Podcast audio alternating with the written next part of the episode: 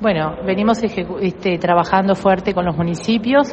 En el año 22 el cierre llegó al 95%.